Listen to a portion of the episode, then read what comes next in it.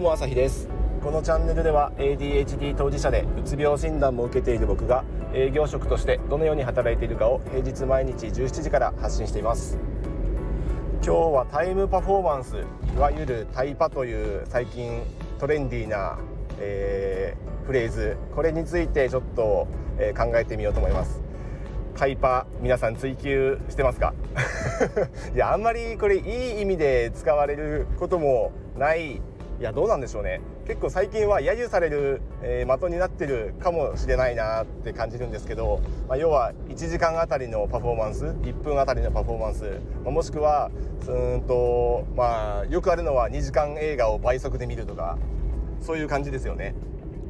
2時間かかるものを1時間で見れたらその方がなんか幸福度が高いっていうことなんでしょうと、えー、思うんですけどいや僕も結構 YouTube 動画特にビジネス系の動画をよく見たりあと Voicy でもビジネス系のチャンネルを聞いたり、まあ、もちろんスタイフでも聞いたりしてるんですけどこういうものって結構2倍速で聞いちゃったり、えー、しますよね。え、その方がいろんな情報を、え、短時間に、え、取り込めるのでその方がなんとなくパフォーマンスがいい気がするんですけど、え意外にここって盲点があるんじゃないかなっていうふうに最近感じたのでちょっとそれについてまず、えーと、要点今日の放送は2点です。1つは、えーと、結局要約動画とか、え見るよりも、え本を読んだ方が、えーと、価値が高いというか、え有意義であるっていうのが1つもう1つは、えーとまあ、同じような感じでテレビとかまあ、いろんな、えー、ドラマとか映画とかあると思いますけどそれについても結局、えー、倍速で見るよりも、えー、と同じ、えー、同じとか普通の、えー、普通の時間かけて見た方が、えー、楽しめるっていうこの2点で、えー、ちょっと話してみようと思います。時間に追われて生産性を追求することばかりにちょっと目が行きがちな ADHD の方は、えーと、ちょっと該当する部分もあるんじゃないかなと思います結構タイパとか、えーとそういう生産性に興味ない方は関連性が低い内容かなと思うので、えーとまあ、今日はスルーしてもらって大丈夫です。ではい、まず1つ目の、えーと、動画について、えーと、僕は読書が好きなので、えー、ゆっくり、えー、本を開いたり最近は Kindle で読んだりもするんですけどなんやかんやそういう時間って結構確保するのが難しかったりしますよね。本読みたいけど読む時間がないとかもしくは活字が苦手だから、えー、動画でえーと、情報収集したりとかそういう方にとっても、まあ、YouTube のビジネス系チャンネルっていうのはかなり、えーと、価値があるものになってるんじゃないかなと思います。でそういう動画で、えーとまあ、例えば1冊の本を端的に10分で、えー、要約して解説してくれるとかもしくは、えーと、中田敦彦さんの YouTube 大学なんかはもう面白おかしくかつ、えーと、意味のある内容を本に沿って、えーと発信してくれてるので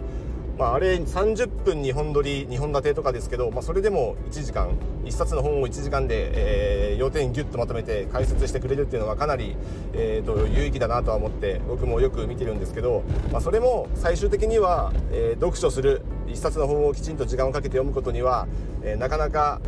勝てないなとそういう結論に最近至ってます、まあ、読書しながら実際に動画を見たりえ YouTube を聞き流したりしてるんですけど読書にはやっぱり及ばないというふうな結論に今至ってます。でなぜかってそれを考えてみたんですけど動画とか音声メディアだとやっぱりその視聴者、まあ、リスナーさんに対して結構発信する場面でやっぱり、えー、結論を早く知りたい。だから、うんと、前置きはそこそこにしてつまり、えー、こういうふうにしたらいいんだよっていう結論をやっぱりせいてしまうような、えー、風潮にあると思います。まあ、僕らが実際に動画見たり、まあ、ブログ見たりする時も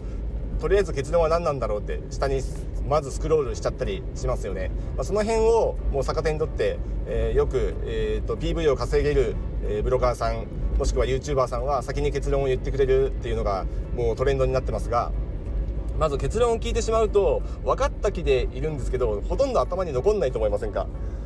いろんな動画を見ていて、えーと、いっぱいうんとビジネス系のチャンネルとか、えーと、要約チャンネルとか見たりしますが、まあ、1日に例えば3本4本5本見たとしてどれだけ頭に残ってるかっていうと、まあ、かなりかなり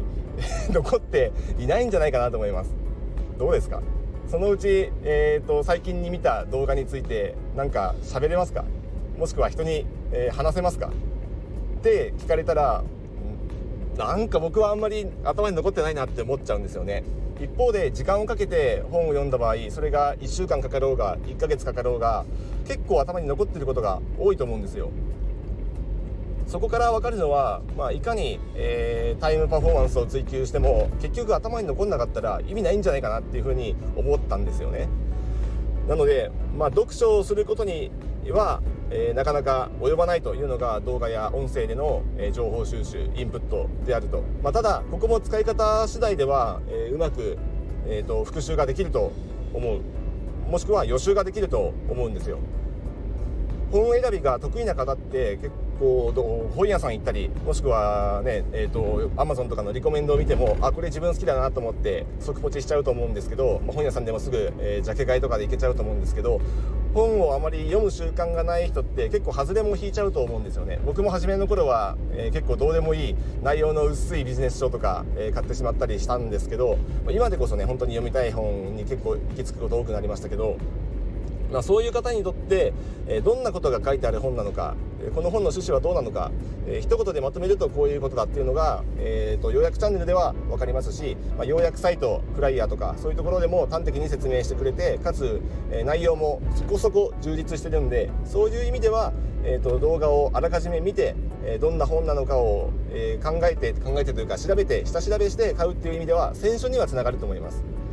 で、え、読んだ後も、えー、読んだ後それで終わりじゃなくて、えー、動画ってことは誰かがその本を噛み砕いてその人なりの解釈をまとめて発信してくれてると思うので、まあ、いろんな人の視点で一つの本を捉えるっていう意味では読んだ後も他の人の要約をチェックするっていうのはそれなりに意味があると思うし、えもう一度違う視点から同じような内容え実際ねその本の内容は人によって変わるわけじゃないんで解釈は変わっても本質は変わらないのでそういう意味では、え復習できるっていう意味で、うんと、本を読んだ後に動画を見るとかもかなり、え効果は高いんじゃないかなと思います。ちなみにメンタリスト DAIGO さんの、えーと、動画でも、えー、昔見たんですけど、えーと、一つの情報を、まあ、紙からも収集する要は活字から、えーと、リーディングを通して、えー、と読み込むそれから、えー、動画で目を使って読み込む。それから耳で音声を通して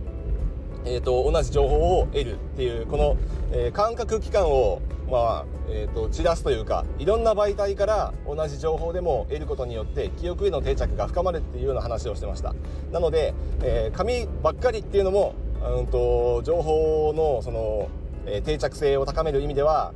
まあ、完璧ではないのかなと。いろんな媒体から同じ内容であっても情報を得るとより記憶に残りやすいっていう意味では、まあ、全然無駄じゃないというかその補足というか補完的効果を果たす意味では音声や動画も価値ありかなというふうに思うのでこの辺はうまく使えるかどうか、まあ、活用できるかどうかによってその価値を高められるかどうかが変わってくると思います。僕は結構そういう風な使い方で、えーとまあ、補足を得たりうんと読んだ本だけどまあ、頭に残ってないっていうのは、まあ、よくありますよね。そういう時に、えー、その動画で一旦復習してで要点をもう一回頭の中で整理してもう一回その本にチャレンジするとか。そういうのを結構繰り返したりしています。だからこのいろんな媒体を通して、えーと、情報を得るインプットするっていうのは逆手に取ると結構使える、えー、選択肢かなというふうにも感じていて、うんと一つの本を、えー、要点をまとめてえ整理したとします。それを紙に書いたとします。そしたらその紙を文字に起こしてテキスト化して、えブログで発信するとかツイッターで発信するとかもできるしそれをこういうふうにスタイフとか Voicy なんかでえ声でお届けすればそれはそれでコンテンツになる。動画にしてもうんと別な方が見てくれる可能性が高いので同じものを、え媒体を変えるだけでコンテンツが豊富になる、まあ、コンテンツコンバートするといろんな発信方法で自分の記憶の定着にもなるしいろんな人にも届くかなって思うとこれはこれでちょっと面白いなっていうふうに思いました。はいっていうことでえーと、2つ話そうと思ったんですけど1つ話した時点で結構いい時間になったので うん、この辺がちょっとね先行きの見通しが下手くそすぎるっていう、まあ、ここもあの ADHD かなと思います。計画立てるのが苦手っていうか、ねえーと、なかなか、えー、将来のことを見通しが甘いというかそういうところがあると思うので、えーと、うまくいってませんがまあでもここはちょっと2つに分けることで明日のネタができたという前向きに捉えて明日は、うんとドラマとか映画とかまあ、アニメとかもそうですけど一気見よりも、えーと、小分けにしてえー、次の楽しみを取っていくっていう方が楽しめるんじゃないかなっていうふうにちょっと最近感じてるので、えそれについて話していこうと思いますのでまたよければ明日も聞いてください。ではまた。